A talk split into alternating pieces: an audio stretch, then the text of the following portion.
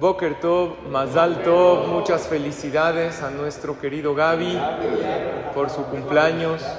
Que tengas larga vida, salud y mucha verajá. Hablando del cumpleaños, la Torah le da importancia al cumpleaños. En el judaísmo, ¿hay algo especial en el día del cumpleaños? El cumpleaños en hebreo sí. Es importante que cada uno sepa su fecha de nacimiento en hebreo, porque la fecha de nacimiento en hebreo tiene mucha energía, es un día de mazal, porque el día en que tú naciste, nacieron todas las flores. Muy bien, Cuando tú naciste, ese día Hashem te hizo cabras los ojos, que respires. Es un día que Hashem decidió que el mundo no puede continuar sin ti. Cada vez que se repite esa fecha en hebreo, se repite esa misma energía.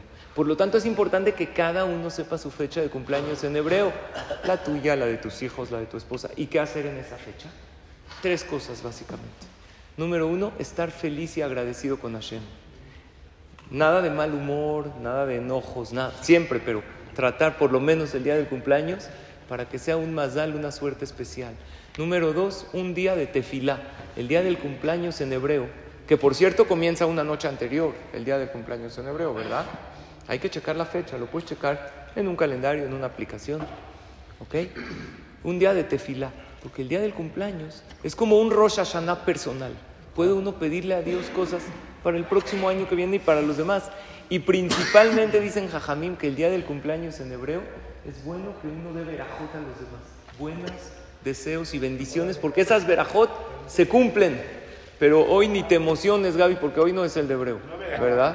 Es nueve de Adar. Por ejemplo, en un caso así es el segundo Adar. ¿Ok? Entonces acuérdate el 9 de Adar, para que nos des verajot a todos, Y cada uno que sepa su fecha de cumpleaños en hebreo y que aproveche esta fecha para estar contento, para pedirte filashem y para dar buenos deseos a los demás. Así hacemos en casa. Cuando hay alguien que tiene su cumpleaños en hebreo, nos reunimos todos. Obvio, les damos verajot y todo. Pero el que tiene el cumpleaños en hebreo nos da verajot a cada uno y Jajamín dicen que esas verajot se cumplen. Que tengamos todos larga vida, mucha salud, mucha alegría, mucha verajá y todo, todo lo mejor. Buen día.